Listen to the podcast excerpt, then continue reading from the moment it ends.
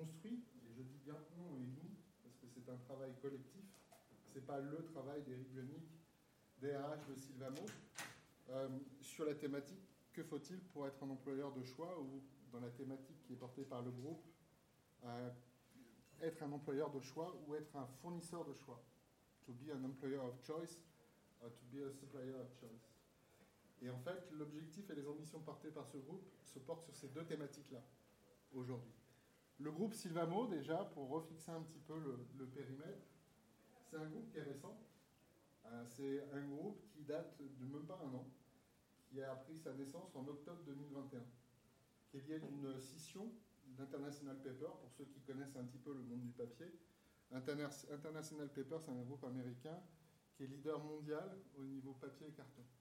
En 2020, il a annoncé euh, la scission, alors c'est pas la cession, c'est la scission de ses activités carton d'un côté, du côté International Paper, et le regroupement de ses activités papier dans une nouvelle entité, Silvamo.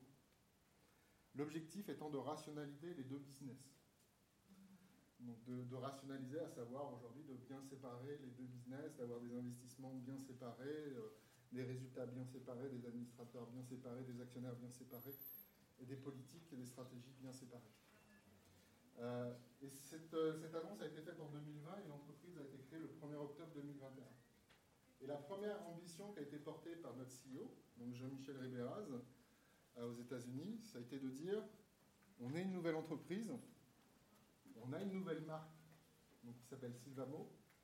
Qu'est-ce qu'on peut faire pour devenir l'employeur de choix, être attractif, mais aussi euh, pour être un, fournisseur, on va dire, qui se démarque des autres fournisseurs pour ses clients. Tout ça, c'est englobé dans une stratégie d'image de marque, ce qu'on appelle la marque employeur, de manière générale, mais qui regroupe plein d'éléments. Parce qu'avant de parler euh, de la marque employeur, euh, bien entendu, faut déjà regarder ce qu'on fait déjà en interne, avant de se projeter sur l'externe. Et pour comprendre Silvamo, il faut comprendre l'organisation de Silvamo. Euh, et je vais vous présenter en avant-première une petite, euh, petite vidéo, j'espère qu'il va vous plaire, qui est tout récent, qui est encore en cours de montage, donc on ne voulait pas s'il y a des imperfections, mais de présentation de l'entreprise Silvamo Francesa. Silvamo Francesa, même si on a un an d'ancienneté, c'est une usine qui est basée en France, qui euh, a 130 ans d'existence aujourd'hui, qui est complètement intégrée dans son tissu économique local et qui aujourd'hui participe aussi au niveau environnement à valoriser le, on va dire la région euh, sur laquelle elle est positionnée, à savoir le Limousin, en règle générale. Et donc l'idée, effectivement, c'est de vous présenter un peu le, pourquoi de Silvamo et qu'est-ce qu'on fait exactement chez, nous. Alors, il n'y aura pas de, bruit, il n'y aura pas de, son, vous pouvez regarder. Silvamo, aujourd'hui, c'est euh, le premier leader mondial de papier aramette. On fabrique du papier aramette. Silvamo Saya, c'est aujourd'hui euh, une structure qui est organisée pour contrôler son approvisionnement en amont jusqu'en aval. C'est-à-dire qu'on a aujourd'hui une exploitation forestière qui est raisonnable, responsable et qui respecte l'environnement. Avec aussi une structure, Silvamo Forest Service, qui propose à ses clients de valoriser le parc forestier et de revitaliser certaines régions pour amener un impact carbone, pour limiter l'impact carbone, voire rendre des, éléments positifs sur l'impact carbone qu'on peut avoir. Et c'est de gérer d'une manière équitable notre approvisionnement en bois. Aujourd'hui, Silvamo Francesa s'approvisionne autour de 140 km, autour, dans un rayon de 140 km autour de l'usine dont vous voyez les images. Euh, alors ça mériterait des explications, mais en même temps je vous parle, donc c'est un peu compliqué de suivre le film, mais vous pouvez le regarder. Euh, on s'approvisionne à 140 km pour limiter l'impact CO2 au niveau du bois. Et avec ce bois, on fabrique de la cellulose. Mais pas que. C'est-à-dire qu'on valorise l'intégralité du produit que l'on exploite. À savoir qu'au-delà de ça, au lieu de fabriquer de la pâte ou du papier, on valorise aussi de l'énergie par le biais des liqueurs. Et on va beaucoup plus loin que ça aussi, c'est qu'on a aussi des investissements pour limiter notre impact et rendre même plutôt positif sur la partie gestion de l'eau, puisque la captation de l'eau de la Vienne elle est utilisée pour partie, effectivement, pour, par notre industrie. Et ce qui est, ce qui est rejeté dans, le, dans, la, dans la Vienne est réoxygéné, retraité pour faire en sorte que l'eau soit même plus propre que ce que l'on capte en amont. Avec une ambition de porter justement, de limiter, et voire même de, carrément ne pas avoir d'impact sur notre environnement, sur, les, sur le, région dans laquelle on, vit. Donc ça a nécessité pendant de nombreuses années de nombreux investissements, d'engagement très fort de nos équipes. Et International Paper n'a jamais communiqué finalement sur ce qu'on mettait en avant, en tout cas ce qu'on essayait de faire pour limiter euh, notre impact. Et ça va bien au-delà, c'est-à-dire que bout du bout du bout de la chaîne, on, euh, on récupère ce qu'on appelle des cendres. Donc là, vous voyez, alors désolé ces images, elles ont été euh, tournées avant la crise énergétique. On a pris des décisions. Les lumières nocturnes, en tout cas euh, l'impact nocturne, est diminué. C'est-à-dire qu'on est en train de le diminuer pour, limiter l'impact visuel et l'impact énergétique. Donc on a réduit de 20% nos émissions lumineuses depuis, depuis 15 jours le, tournage a eu lieu euh, juste avant, juste avant la crise énergétique. Donc pour vous en dire euh, par rapport à, la valorisation de nos biens, de nos processus, et là vous voyez les images au niveau des agriculteurs de la région, qui, est proche de l'usine, c'est qu'on utilise les cendres issues de l'énergie pour faire de l'engrais bio. C'est-à-dire c'est des cendres de bois, des cendres de cellulose, qui permettent une boucle vertueuse au niveau environnemental. Donc aujourd'hui, c'est vrai que Sylvamo porte un message très fort en termes de RSE, donc euh, les politiques responsables, sociétales et environnementales, c'est ce qui nous porte aujourd'hui à mettre un petit peu en avant nos atouts. Ce qui n'était pas le cas il y a quelques années, puisqu'on utilisait peu ou pas euh, cette image. Alors que beaucoup d'investissements ont été faits. Aujourd'hui, on n'a pas d'impact CO2, c'est-à-dire que les, les, fumées que vous pouvez voir dégager des cheminées, ce sont des vapeurs en fait. Ce n'est pas du CO2. Le CO2, il est récupéré, il sert de blanchiment. Les, gaz malodorants, ils sont brûlés pour récupérer de l'énergie. Euh, de, tout ce système-là, aujourd'hui, on essaie d'être vertueux et de porter en tout cas une image plus responsable. Ça, c'est tout l'investissement qui a été porté par International Paper et récupéré aujourd'hui par Sylvamo. Et qui va servir quelque part dans le contexte de ce qu'il faut pour devenir un employeur de choix, qui sert aujourd'hui de plateforme, en tout cas de lancement, en tout cas pour nous. après, derrière, ce, qui est important, c'est dans le contexte qu'on a aujourd'hui, c'est utiliser, essayer de se démarquer finalement, d'essayer de trouver des pistes qui font que aujourd'hui, quand vous allez recruter sur le marché euh, des jeunes, un soudeur, il sait qu'il va les souder. Euh, et ce qu'il a besoin aujourd'hui, euh, c'est d'avoir des éléments qui sont plus, qui se démarquent qui débarquent de nos, concurrents. Aujourd'hui, on a besoin de vendre une organisation différente, des valeurs différentes, donner du sens, etc. Et ça, c'est ce qui participe aujourd'hui à la réunion, à est aujourd'hui ensemble, discuter de la, de la partie, euh, on va dire, que faut-il pour devenir choix. Alors, cette réflexion que je partage avec vous sur que faut-il pour devenir un employeur de choix, ce n'est pas une réflexion, comme je vous l'ai dit en, préambule, d'Eric Munich, ça a été la mise en place d'un groupe de travail avec différents talents de l'entreprise, différentes personnes de l'entreprise, des commerciaux, des personnes, des personnes qui travaillent chez, CBV, notre forestier, en tout cas notre structure forestière, des gens qui travaillent à la communication, des gens qui travaillent à la finance, des gens qui travaillent au niveau opérateur de terrain. On s'est mis autour d'une table, un groupe de réflexion dès novembre 2021, euh, pour porter ce sujet en disant qu'est-ce qu'il faut pour qu'on soit un employeur de choix? Qu'est-ce qu'il faut pour qu'on soit attractif?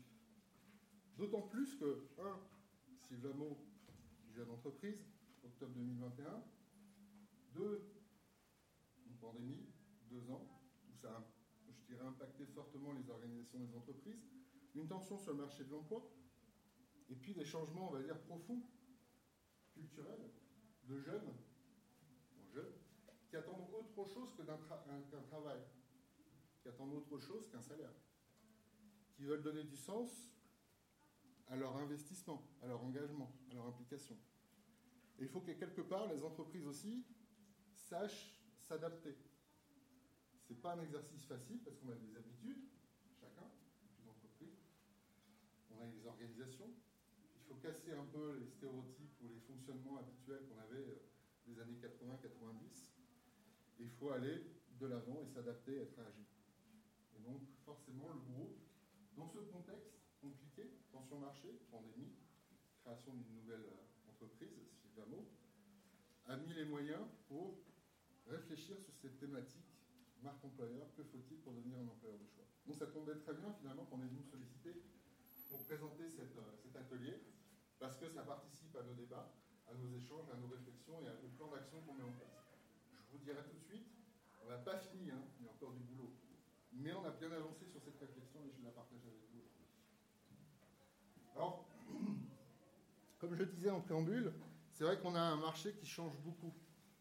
Et, euh, et aujourd'hui, avant de se projeter sur, euh, sur une marque employeur ou euh, sur aller se vendre à l'extérieur, il faut déjà faire une introspection et voir un peu déjà au niveau de l'organisation, de l'entreprise elle-même, de la cellule vivante qu'elle compose, ce qui va et ce qui ne va pas. Ce qui doit être adapté, pas adapté. Il faut faire une analyse et un diagnostic. Et il faut être en capacité à mettre en place des structures ou des organisations ou des process des valeurs qui correspondent à ce qu'on va vendre à l'extérieur. Parce qu'un salarié ou euh, un client, si on lui vend quelque chose et qu'à la fin, il s'aperçoit qu'il y a des écarts, ça génère quoi? De la frustration, de la crispation. Et puis derrière, vous, n'arrivez pas à fidéliser aussi bien votre client que votre candidat le candidat, au bout de six mois, s'il s'aperçoit que les valeurs que vous avez portées lors de l'entretien ou lors des, salons complètement en, inadéquation avec ce qu'il constate au quotidien, ça ne marche pas. Et, au final, même au niveau de vos salariés, vous les perdez en termes d'engagement, d'implication. Et c'est là que vous arrivez dans un système de turnover avec un marché de l'emploi qui est en forte tension. Derrière, on voit bien que les compétences sont recherchées. Bah, les gens, ils vont là où on leur quelque chose qui est en adéquation, qui a du sens, qui porte des valeurs. C'est tout ce, ce, point d'archétype qu'il faut travailler. C'est-à-dire que là, aujourd'hui, le point, c'est il faut revoir notre façon de travailler, notre façon de nous organiser. Et il y a plusieurs étapes. Alors, le groupe de travail qu'on a mis en place au niveau de Sylvamo, il a, il a travaillé cette thématique en interne, dans l'analyse et dans le diagnostic que l'on doit porter, sur sept niveaux, sept dimensions. Alors, je vais vous les partager, vous donner des exemples on va être d'accord. Ce que je vous partage, c'est notre vérité à nous, Sylvamo. Ce n'est pas la vérité que vous allez pouvoir avoir dans d'autres entreprises. Je crois, il y a la caisse d'épargne, il, y a une, autre organisation à la caisse d'épargne, c'est du tertiaire, il y a un autre environnement de travail, il y a un autre historique, il y a d'autres besoins en termes de compétences que l'industrie papetière. Donc chaque entreprise a sa propre spécificité et propre plan d'action sur que faut-il pour devenir un employeur. Chaque entreprise doit se démarquer des autres concurrents. Donc utiliser son histoire, son contexte, ses compétences, son savoir-faire. Alors, sur la thématique devenir un employeur de choix, il y a plusieurs étapes. Et la première étape qu'on a, déterminée, c'est la proximité. développer la proximité, c'est quoi?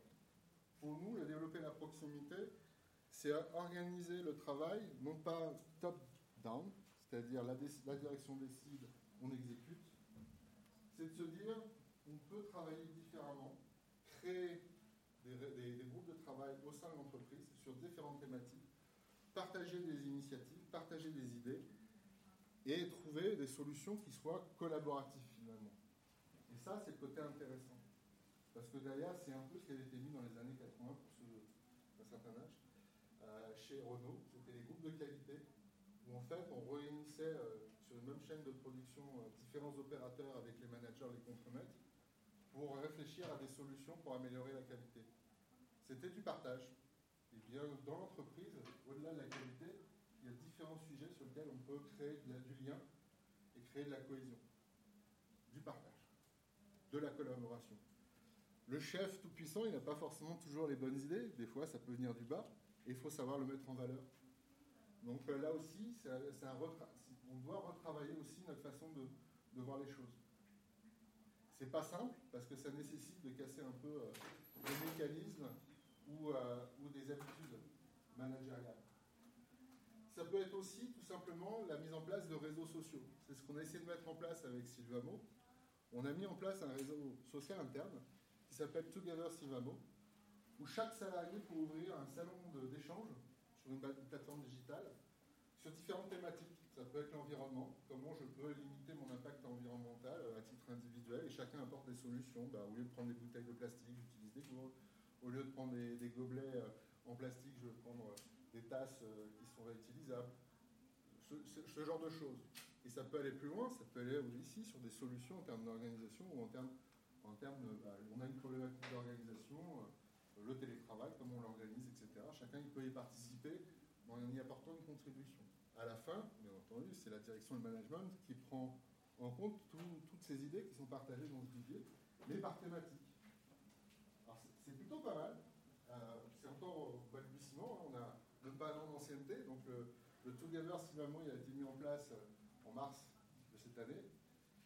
Ça nécessite encore un peu de la pratique. Il y a une personne qui est habilitée euh, à Memphis et qui gère en fait, qui est l'animateur réseau social Sylvamo, gère un petit peu les sujets, qui vérifie bien que ça respecte bien la charte Sylvamo, qu'il n'y a pas d'abus, etc. Il faut cadrer, hein. Pas, non plus euh, open space euh, sur tous les sujets. Mais, mais, voilà, ça participe aussi à créer du lien dans l'entreprise, ce genre de choses. Donc les groupes, Together Sylvamo, créent un peu de, de, de liaison entre les salariés. C'est ce qu'on appelle la proximité. Ça permet de mettre plus de collaboration au niveau de, au niveau de l'entreprise. Le deuxième, le deuxième niveau qu'on a, qu'on a mis, ou en tout cas qu'on a réfléchi, sur lequel on a réfléchi, euh, bien entendu, une fois que vous avez défini la proximité, vous avez créé du lien, de la cohésion entre les salariés, c'est bien s'assurer de la culture d'entreprise, c'est les valeurs que l'on porte dans l'entreprise. Bien s'assurer que ce que l'on dit, on le fait. Et pas je dis et puis euh, pour faire beau. Ça ne marche pas. Donc il faut être sûr que les valeurs qu'on porte au quotidien dans l'entreprise soient en capacité à fédérer et à adhérer les salariés et qu'on soit en capacité après derrière à les vendre. Et ça, c'est ce qui est le plus important, c'est ce qui définit, je dirais, l'ADN d'une entreprise. Euh, quand on dit on veut devenir un employeur de choix, ok, qu'est-ce que ça veut dire? Ça veut dire ben, euh, des pratiques, des bonnes pratiques, euh, le respect, des choses comme ça. Et, aujourd'hui, Sylvamo porte vraiment ce point sur la culture d'entreprise, sur les valeurs que l'on veut porter, sur, le respect qu'on doit avoir les uns par rapport aux autres. Plein de choses comme ça qui permettent aujourd'hui d'avoir une, définition claire de notre culture d'entreprise. Et l'entreprise, d'une manière générale, doit définir ces points-là. Le troisième niveau, et là, c'est intéressant, ça c'est le RH qui parle, parce que ça me concerne directement, c'est préparer l'intégration. Souvent, quand on a lancé des recrutements, on se dit le travail est fait. Le gars, il a signé son contrat, euh, il vient tel jour. Mais ce n'est pas suffisant. Et en fait, quand on dit préparer une intégration, c'est s'assurer que le recrutement il continue jusqu'à la fin de sa carrière, en fait. C'est-à-dire chez nous. C'est-à-dire d'avoir toujours un suivi, de s'assurer que le jour où il arrive, il a bien ses outils, son matériel nécessaire, que derrière, il y ait bien un accueil sécurité, que le manager prenne bien le relais, qui soit présenté aux équipes, qu'on lui présente notre valeur, qu'on lui présente notre stratégie, et qu'il y ait des étapes d'intégration au fur et à mesure de sa carrière. Et que derrière, en fait, le salarié, quand il vient dans l'entreprise épanoui dans une masse, on soit en capacité à individualiser en lui disant On te reconnaît, toi David, je te reconnais, tu viens d'entrer dans l'entreprise, je suis ton parcours jusqu'au bout. Ce n'est pas uniquement un matricule, un salarié qu'on engage et qu'on met dans une, dans une case. Il faut aller plus loin faut individualiser notre, on notre parcours euh, d'intégration et faire en sorte que le salarié il ait vraiment la sensation d'être reconnu en tant qu'individu et pas noyé dans une masse, dans un service. Et ça, ça nécessite effectivement un travail de précision, mettre en place des outils euh, et, des, éléments qui permettent de suivre euh, son parcours.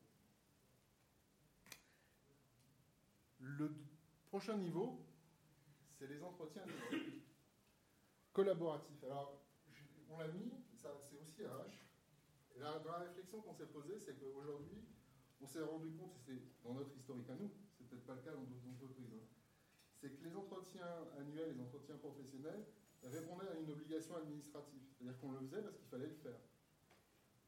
Euh, on le faisait et finalement, ça permettait des échanges entre le manager et le salarié, mais les demandes, les expressions ou les, besoins, ils n'étaient pas suffisamment bien traités ou pas bien suffisamment analysés. Ce qui fait que les salariés étaient frustrés parce que sur des entretiens, il pouvait y avoir des demandes d'évolution, des demandes de formation qui n'étaient pas bien pris en compte. Ça, on s'est rendu compte que finalement, on pouvait s'améliorer pour, euh, travailler le sujet des, entretiens annuels et les rendre plus euh, valorisants pour le salarié. Et donc l'objectif aujourd'hui, c'est de mettre en place des outils qui nous permettent de suivre les demandes de formation, les demandes de développement, les demandes de mobilité, euh, d'essayer d'y apporter des solutions. En tout cas, de montrer qu'il y a un intérêt, qu'il y a un feedback, et pas uniquement un document que je signe, que je mets dans une case et qui, finalise le processus. Donc les entretiens, aujourd'hui, l'objectif, c'est de les rendre plus collaboratifs. De faire en sorte qu'effectivement, quand il y a un salarié qui demande une formation, qui demande euh, à évoluer, qu'il y ait une réponse qui soit formalisée, et pas qu'il soit en attente d'une non-réponse finalement qui ne vient jamais. Et généralement, ça génère des frustrations, des crispations et des gens aigris au bout, du compte. Quelques années plus tard, on retrouve ces mêmes personnes aigries parce qu'ils n'ont jamais de réponse de qui que ce soit. Parfois, à juste titre, parce qu'ils sont, voilà, il y, a des problématiques de mais dans la plupart des cas, c'est vraiment pas. C'est pas. C'est manque de correction, manque de respect. Donc tout ça, il va falloir qu'on y travaille, et ça c'est un gros travail qu'on doit travailler sur cette année 2023, avec la, mise en place d'un système qui s'appelle, alors c'est un système de, de force euh, Development Talent, euh, qui permet de suivre tous les entretiens annuels et de pouvoir avoir des statistiques et de pouvoir construire des revues tuto, des succession plans, qui nous permettent de répondre à ces demandes-là. Donc il y a tout un process qui a été établi sur la base de ce point devoir travailler sur les entretiens annuels pour aller plus loin que nos obligations administratives. Et ça, c'est un gros travail, mais ça va nous apporter aussi beaucoup plus d'oxygène et beaucoup plus d'agilité dans notre organisation. Les entretiens, ça reste un moment, je, le répète, mais pour ceux qui ont l'habitude de suivre des, ateliers RH ou de suivre des séminaires, ça reste un moment privilégié finalement entre le manager et le salarié. Et c'est un moment sur lequel il faut se donner du temps pour construire l'avenir. L'autre dimension pour notre travail, euh, c'est l'amélioration. Alors, on l'a mis comme ça, l'amélioration de la collaboration, la gestion du stress. Quelque part, ça répond à aujourd'hui une exigence, euh, une exigence et une obligation. Aujourd'hui, c'est la qualité de vie au travail. C'est comment faire en sorte que chaque salarié retrouve du sens, se positionne dans l'entreprise et y trouve son compte, et comment on peut améliorer aussi la communication au sein d'une entreprise? Ça nécessite aussi de travailler notamment sur la gestion du stress, et je pense que dans les années futures, une des, un des soft skills ou hard skills qu'il va falloir développer, c'est sur l'intelligence émotionnelle. C'est-à-dire que nos managers qui ne sont pas forcément toujours préparés, il va falloir qu'on les éduque aussi sur la partie gestion des émotions. L'intelligence émotionnelle, ça va être aujourd'hui une compétence qui va être très recherchée dans les entreprises, justement pour donner cette, cohésion. Il y a beaucoup de formations qui se mettent en place aujourd'hui dans les entreprises sur l'intelligence émotionnelle parce qu'il y a un vrai besoin. Il y a aussi la mise en place, on parle souvent, pour ceux qui vont un peu sur LinkedIn ou qui vont regarder un petit peu, certains articles, on parle de bienveillance managériale. Aujourd'hui, ça a du sens. D'être bienveillant, de pouvoir euh, s'intéresser à l'autre, de pouvoir euh, l'écouter, l'accompagner dans son développement, avoir la satisfaction de l'avoir fait grandir. Euh, ben, c'est ça qu'on attend finalement une entreprise. C'est ça qu'on attend pour euh, éviter d'avoir du stress au quotidien. C'est de mettre aussi en place une organisation qui réponde à leurs attentes. Le télétravail ou l'aménagement du, du, travail lors des entretiens annuels, de vérifier qu'une personne n'est pas surchargée de travail parce qu'à un moment donné, on n'a pas été en capacité à bien analyser euh, bah, tous les dossiers qu'elle devait traiter ou toute la, charge émotionnelle qu'elle devait traiter. Bah, ça participe aussi à ce qu'on doit appeler la qualité de vie au travail. C'est de l'accompagnement. Donc il y a de la formation, parce que derrière, il va falloir former les managers, il va falloir donner des outils. Et c'est pas en formant, euh, quand je dis former, c'est pas j'ai fait une formation, c'est fini. Ça veut dire que derrière, il faut l'inscrire dans l'ADN de notre formation. C'est-à-dire, il faut des formations initiales. J'aime pas trop le terme, mais on va parler de recyclage. C'est que tous les ans, il y a un moment d'échange ou de formation sur cette thématique-là.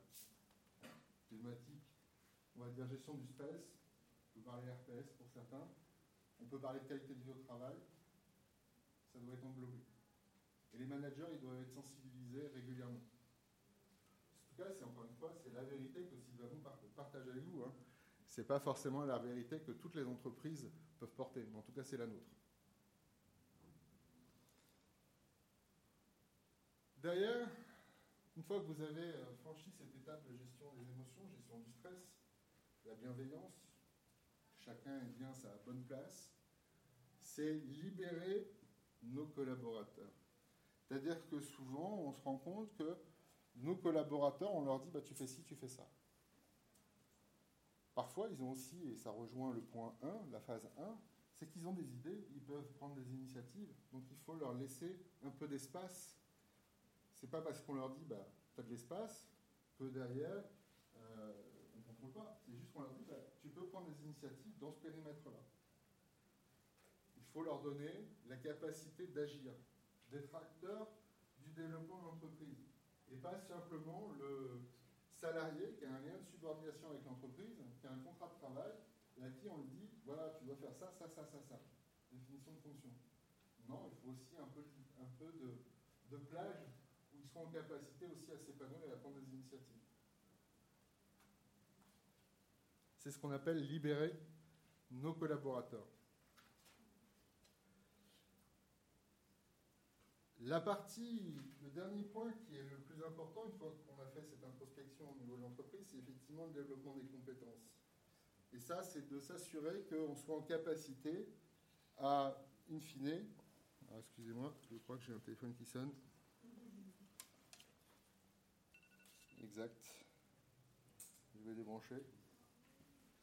Euh, c'est qu'on soit en capacité à apporter à nos salariés des besoins soit des besoins win-win pour nous, c'est-à-dire des besoins à leur poste de travail, des besoins sur leur évolution professionnelle, mais aussi être en capacité à leur proposer d'autres évolutions. Préparer l'avenir, ils sont peut-être aussi dans une réflexion à se dire je ne me vois pas rester ad vitam aeternam chez Sylvamo, pourquoi je n'essaierai pas de me projeter ailleurs?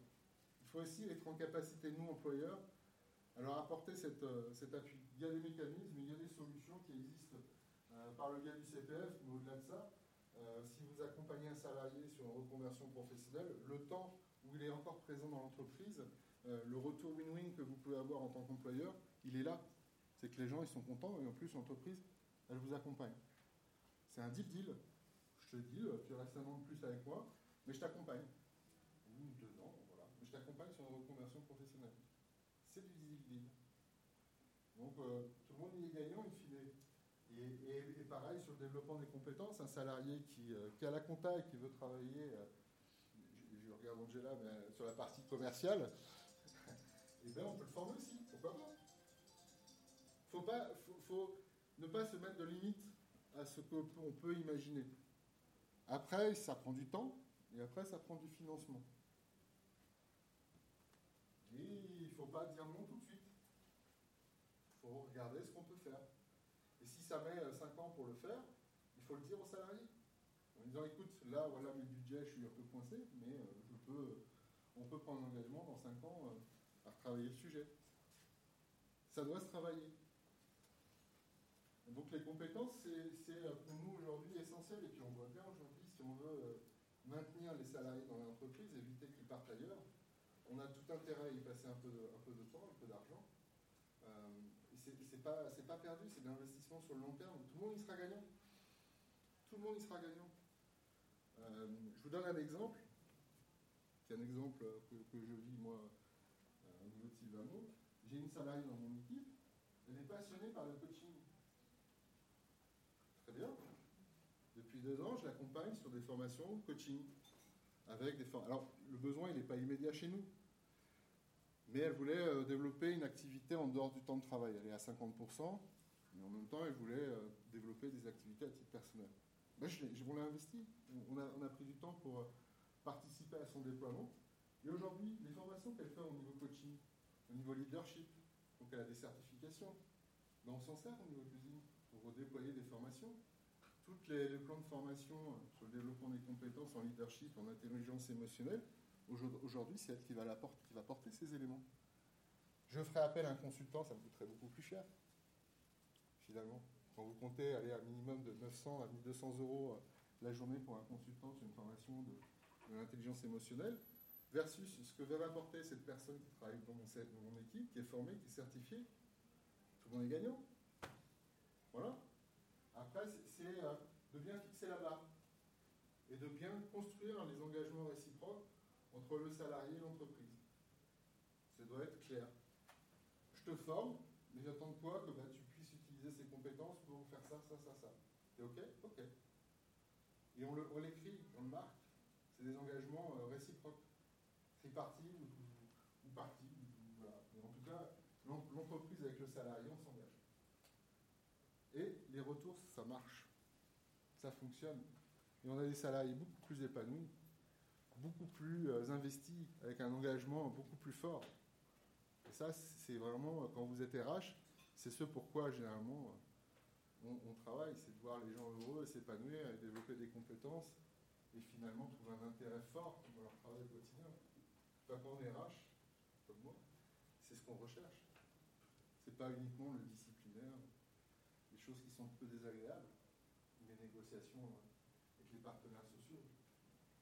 Bon RH, il doit s'investir en se disant je fais grandir une organisation. Voilà, voilà pour les, sept étapes qui sont, selon nous, nécessaires avant de se projeter euh, sur, sur l'extérieur. Et une fois que vous avez euh, une organisation qui répond à une forme d'exemplarité, sur lequel vous avez travaillé toutes vos dimensions, ou vous, êtes toujours en cours de réflexion, sur les organisations aussi, sur euh, les rémunérations, ça peut être aussi un, levier, sur le développement des compétences, sur la cohésion, sur euh, la, gestion, euh, la gestion de la communication, les valeurs qu'on porte au, quotidien. Une fois que vous avez construit votre modèle et que vous avez mis en place les différentes dimensions, vous pouvez vous projeter à l'extérieur et travailler ce qu'on appelle pour nous la marque employeur. Et donc la marque employeur, c'est après d'ailleurs être en capacité à vendre ce que l'on fait à vendre la valeur ajoutée de notre travail au quotidien. Et pas simplement vendre une image qui n'a rien à voir avec une réalité. C'est de vendre la réalité telle qu'elle est. Être exemplaire. Être en adéquation avec euh, les attentes des salariés, des attentes des institutionnels. Euh, et donc après d'ailleurs, il y a effectivement euh, des réseaux sociaux qu'on peut utiliser. Il y a la communication. Il y a les salons. Les salons alternants salon ProDurable, où on est présent aujourd'hui, Sylvamo, c'est de montrer qu'on est en capacité aujourd'hui en tant qu'entreprise, en portant une, politique RSE, responsable, sociétale et environnementale, en portant des valeurs, en portant une organisation exemplaire, et eh bien qu'on a des éléments qui se démarquent des autres employeurs. Et encore une fois, ce que nous on vend Sylvamo, je répète et je le répéterai, c'est notre vérité à nous pas la vérité d'autres entreprises.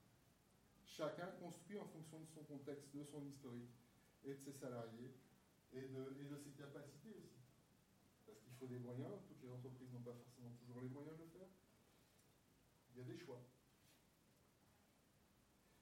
Voilà, je, crois que j'ai résumé assez bien, euh, en tout cas, notre réflexion sur ce que l'on. en tout cas, comment on voyait les choses en termes d'employeurs de, choix. Euh, je ne sais pas si vous avez des questions. Si vous avez des interrogations, n'hésitez pas à me les poser. Je suis, disponible et à votre écoute. Oui, je vous en prie. merci, bravo pour ce, bravo pour ce parcours. C'est un chemin. Oui, c'est une réflexion. Hein. On a construit des actions, mais Il me semble qu'il y, y, a un angle mort où vous avez volontairement mis de côté, c'est euh, l'aspect partage de la valeur, rémunération, intéressement, etc. Mm. Euh, Sylvamo est une entreprise très profitable. comment est-ce que vous abordez cette question de partage de la valeur avec les salariés, les parties prenantes, les, fournisseurs, Tout à fait. Donc ça, c'est des choses qui sont aujourd'hui intégrées, complètement intégrées chez nous. Je vous donne un exemple, l'intéressement participation. Je vous donne un exemple de, pour cette année avec les prévisions.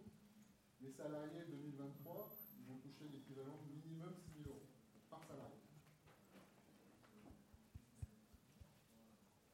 Ça participe à ce que euh, on, peut construire avec les organisations syndicales en termes de partage. On a négocié des intéressements cette année. La participation, il y a deux ans de ça, on l'a rendue, euh, on va dire, euh, de manière équitable, c'est-à-dire que c'est le même montant d'intéressement, quel que soit le salaire. La somme est répartie équitablement, ce n'était pas le cas par le passé. On a cassé cette dimension-là. Euh, derrière, chaque année, il y a des négociations annuelles obligatoires. Chaque année, on essaye de porter la sur les augmentations collectives au minimum de l'inflation, avec, alors pour la période de pandémie, pour revenir sur cette problématique de rémunération, je ne dis pas qu'on est exemplaire, il y a peut-être mais on a mis en place des primes Macron, le pas, qui a permis aussi de rattraper euh, et de donner un peu plus de pouvoir d'achat aux salariés. On a négocié une prime trajet, alors c'est tout récent, hein, mais on a négocié une prime trajet qui est revalorisée par rapport à, un tarif de l'essence, sans compte, en fonction du, captage, enfin, du niveau de bascule, on augmente de 15% le prix euh, de trajet. Et cette année, elle a été revalorisée trois fois, euh, par contre, une fois qu'elle est montée, elle descend plus. Donc là aussi, c'est du partage. Mais ça se construit avec les partenaires sociaux. Ça, c'est important. Ça ne peut pas se construire et décider seul au niveau de l'entreprise. Il faut que les, les, élus, les organisations syndicales, les salariés aussi soient intégrés dans cette réflexion. Mais quand on peut, on le fait. Par contre, il y a des années où on a perdu de l'argent.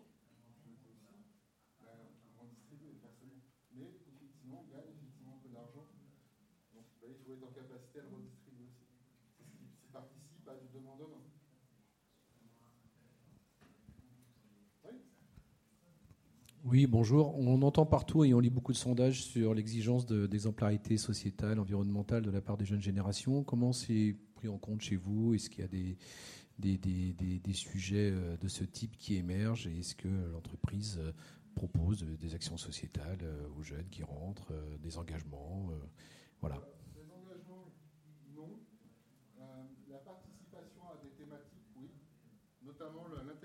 la diversité, sur le handicap, par exemple, ou sur la diversité et l'inclusion, sont des sujets qui sont partagés avec les salariés dans le cadre de Together Silvamo, où chacun apporte une idée, en tout cas sa contribution, et puis ensuite, d'ailleurs, on essaie de le mettre en feuille de route dans le cadre de négociations. Les négociations sur la diversité ou l'égalité professionnelle doivent avoir lieu sur cette fin d'année.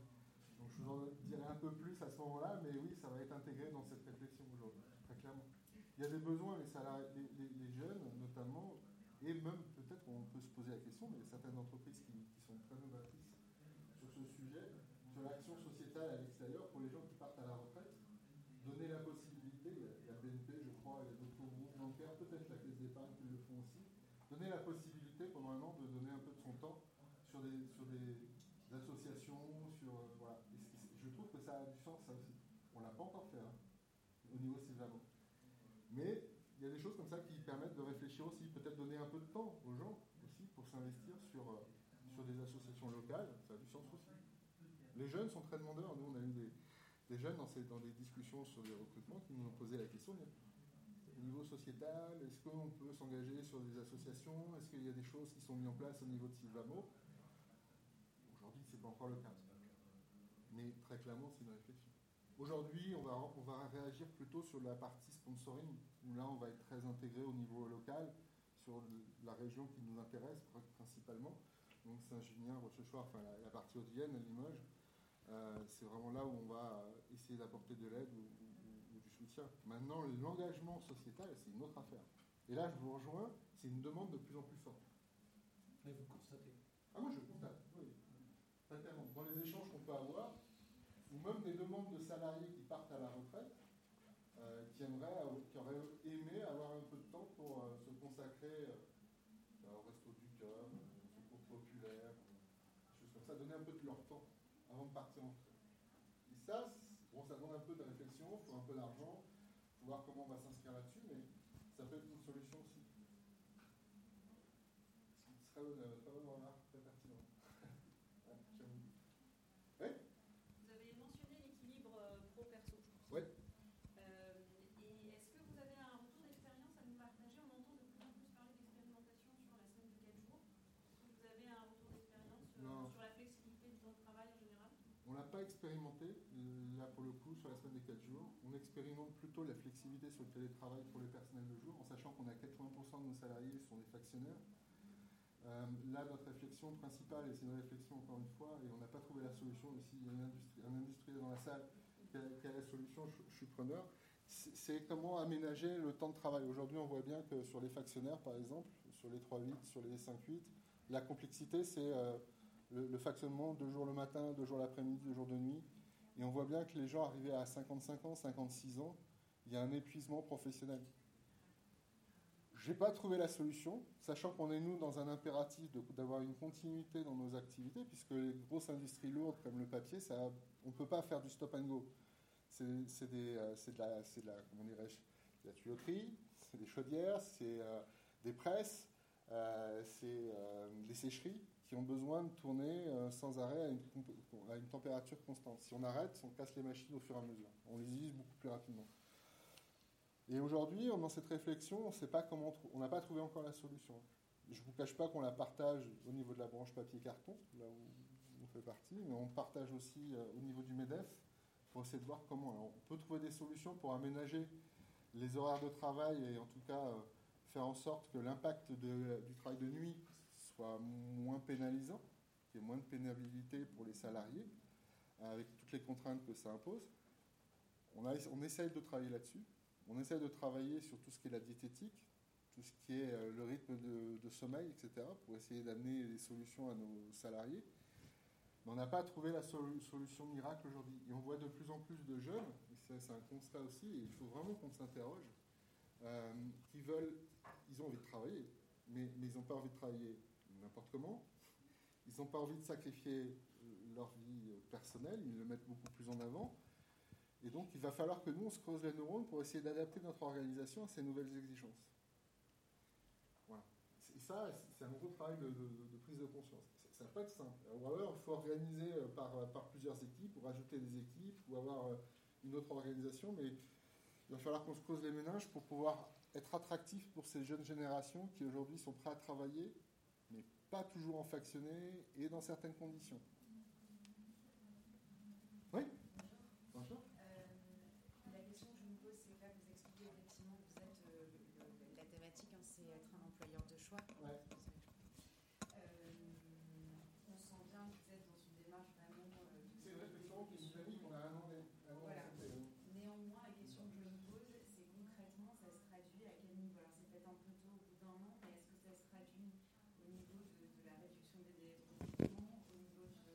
Alors, le turnover, je ne sais pas si euh, là où vous êtes positionné, vous en avez déjà un fort ou pas, en termes de- d'arrêt maladie courte durée. Enfin, concrètement, qu'est-ce qui vous fait dire Parce que je me doute qu'il y, a une- il y a un vrai enjeu RSE, néanmoins, il y a peut-être aussi un, enjeu aussi financier hein, pour, pour l'actionnaire. Et s'ils acceptent d'investir dans ce domaine-là, c'est euh, qu'est-ce que ça apporte humainement euh, dans les indicateurs euh, sur, sur, voilà, en termes de résultats Alors déjà au niveau turnover, pour vous donner une idée, pandémie et hors pandémie et aujourd'hui, on a un, un taux de turnover qui est, qui lié à notre situation géographique, qui est très faible finalement. Ouais, c'est ça.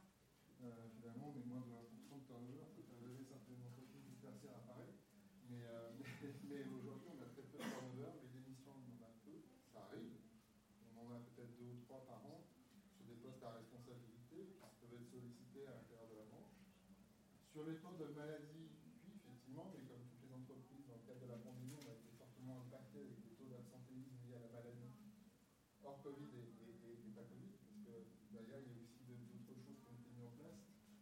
Dans le cas des maladies professionnelles, par exemple, aux maladies, il y a eu euh, chez nous une, une augmentation assez significative. On est passé de 4,5 à pratiquement 8% euh, de taux, euh, de taux d'arrêt maladie. Donc, C'est c'est quand même relativement import- important. Ça a impacté notre structure, ça impacte notre structure toujours aujourd'hui. C'est une vraie, un vrai questionnement. mais bon, euh,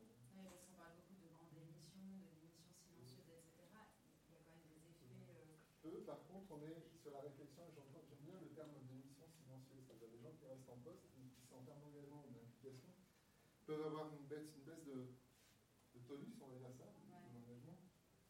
On, on s'est posé cette question-là, et aujourd'hui, c'est tout le travail qu'on est en train de mettre en place, justement, pour redonner du sens, mettre de l'écoute, construire des plans d'action avec les salariés, et pas en leur disant de faire, simplement en leur disant de faire.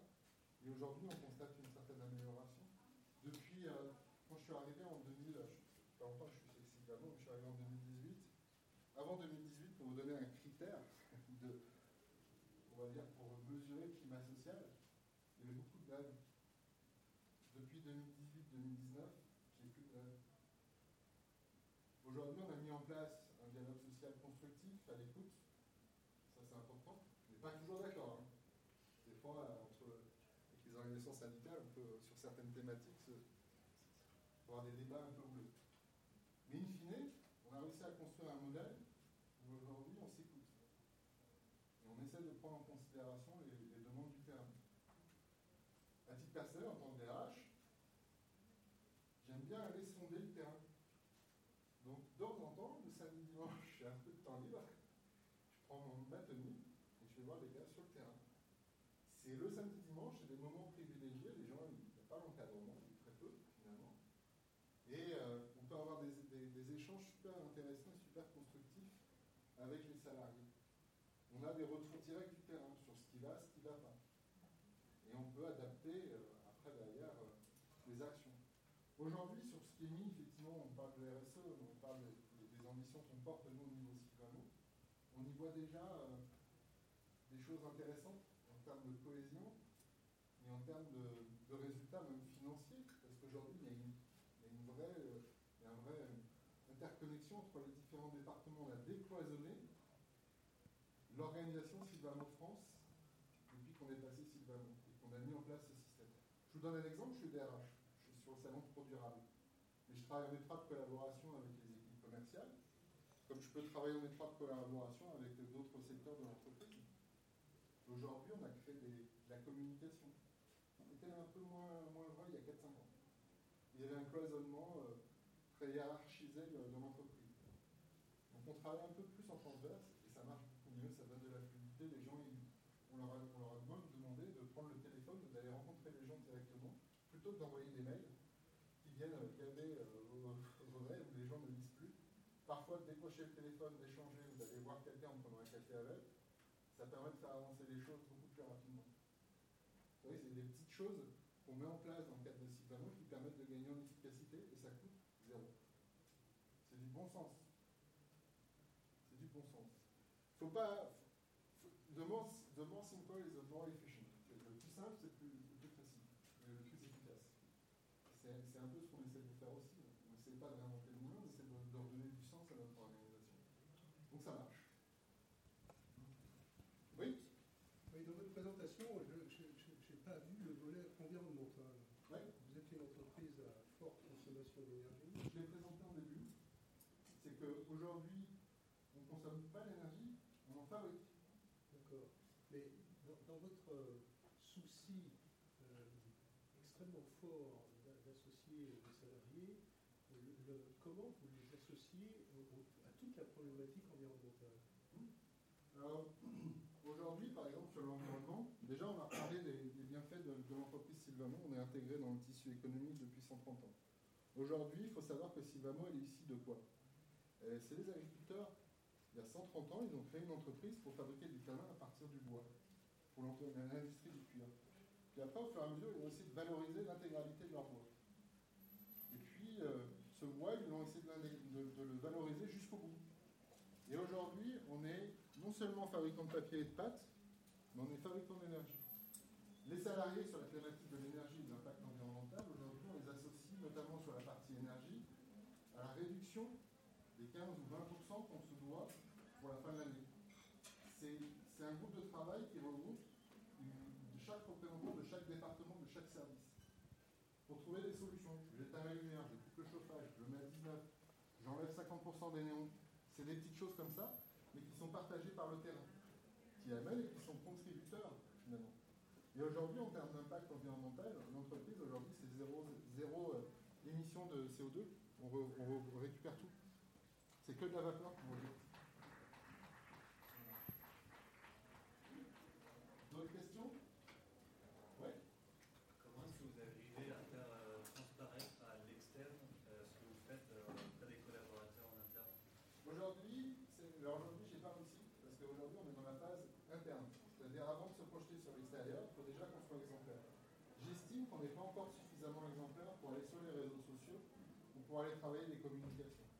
commence à être présent sur des salons, on commence à être présent sur, euh, des salons euh, vulnérables, salons euh, alternants, salons d'emploi. Mais sur les réseaux sociaux, on en parle un peu trop jeune. Il faut qu'on consolide d'abord l'organisation et notre structure. Est-ce que déjà il y a des candidats qui se présentent ouais. grâce bouche à oreille C'est assez étonnant, oui. On commence à avoir des, candidatures spontanées beaucoup plus qu'on avait par le passé. En l'espace de, de, quelques mois, ces derniers temps, cheveux. Désolée, je.